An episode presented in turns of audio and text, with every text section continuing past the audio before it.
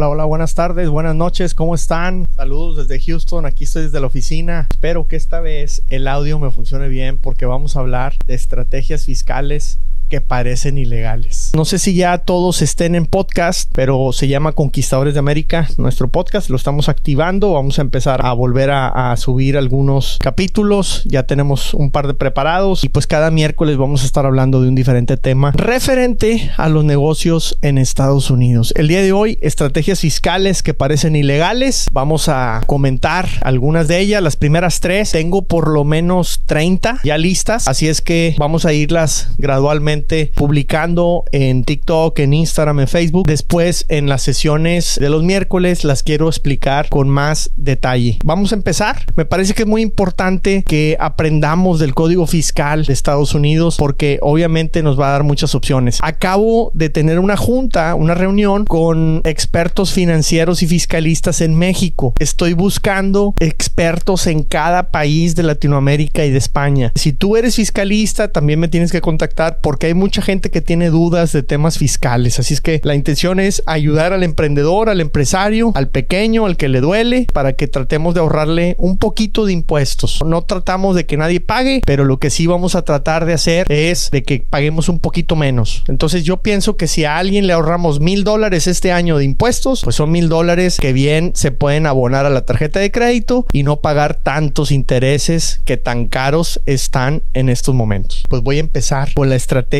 número uno y ya la tengo aquí lista en mi computadora. La primera estrategia es renta tu casa a tu negocio. Tema interesantísimo. En Estados Unidos, obviamente, como en México, las casas se pueden rentar. Si tú, por ejemplo, pones en Airbnb eh, una casa, pues eh, vas a obtener un ingreso. Pero ¿qué ocurre cuando esta casa es tu residencia principal? Ahí eh, existe una oportunidad porque cuando en Estados Unidos tú rentas tu residencia principal por menos de 14 días en un año, estos 14 días se vuelven 100% exentos. O sea, tú puedes rentar esa casa donde vives 14 días y los ingresos que obtengas son 100% exentos de impuestos. Es más, ni siquiera se tienen que reportar en la declaración de impuestos anual. Tú podrás decir, pero yo no quiero meter a nadie a mi casa. No, no la voy a poner en Airbnb nada más para obtener un ingreso exento y, no deja ser mi casa y mis cosas, etcétera. Perfecto. Pero ¿qué tal si la casa se la rentas a tu propia empresa? Entonces supongamos que tú tienes una corporación en la que en un momento dado invitas a tus socios o invitas a tus empleados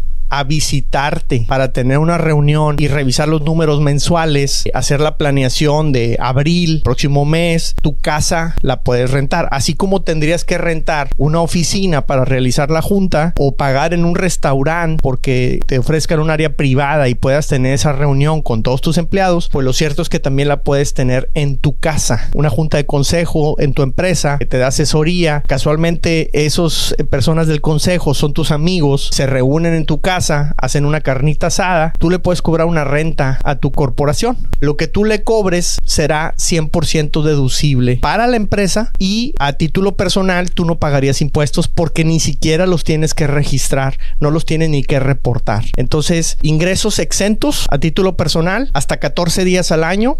Yo, yo recomendaría una junta mensual de revisión de resultados. Ahí tienes 12 juntas y puedes hacer dos además de planeación de cada seis meses, la anual, la semestral Obviamente hay que documentar la junta, hay que documentar de qué se habló en esa junta, quiénes asistieron, levantar una minuta y pues con eso vamos a obtener el comprobante de que sí existió tal reunión, ¿no? Entonces obviamente si haces que firme los asistentes, etcétera, y guardas toda esa documentación. Se recomienda utilizar un valor de mercado, o sea, no vas a rentar tu casa en 8 mil dólares por un día, o sea, pues qué casa tienes, ¿no? Vas a rentarla en un valor justo de mercado, en inglés le llaman fair market value. Tú digamos que si la rentas por 200, 300, 400 dólares por un día, suena congruente con lo que existe allá afuera, con lo que te cobrarían allá afuera y eh, pues son ingresos, eh, nuevamente digo, totalmente exentos. Digamos que la rentas por 400 dólares por un día, 14 días al año, pues estás hablando de una cifra interesante, arriba de 5 mil dólares, entre 5 y 6 mil dólares, que pudieras pagarte tú de manera exenta, 100% exenta. Tienes un ahorro porque si tú estás, por ejemplo, en un bracket de un 12, 15%, pues te vas a ahorrar 700 700, 800 dólares de impuestos y en la empresa será 100% deducible. Si la empresa, vamos a suponer que es una corporación tipo C que pagan 21% de impuestos sobre las utilidades, pues en este caso te estarías ahorrando también, si son, no sé, 6 mil dólares de renta, te estarías ahorrando otros 1200 de impuestos. Entonces el efecto es de casi 2 mil dólares de ahorros en este caso. La primer estrategia fiscal que parece ilegal en Estados Unidos es renta tu casa a tu negocio. De esa manera obtendrás un ingreso 100% exento, que es 100% deducible para tu empresa. A esto también se le denomina el Augusta Rule por el abierto de Estados Unidos de golf. Muchas personas rentan sus casas y obviamente obtienen ingresos, pero no es su principal fuente de ingresos. Entonces el IRS estableció en el código que puedes rentar tu casa hasta 14 días por esta causa. Si tú buscas en Google Augusta Rule, te vas a encontrar mucha información. Esto no son inventos, esto es 100% legal y comprobable. Suena extraño porque no estamos acostumbrados, porque nadie lo utiliza, pero lo cierto es que está en el código fiscal del IRS en Estados Unidos. Así es que vamos a estar trayendo estrategias ilegales,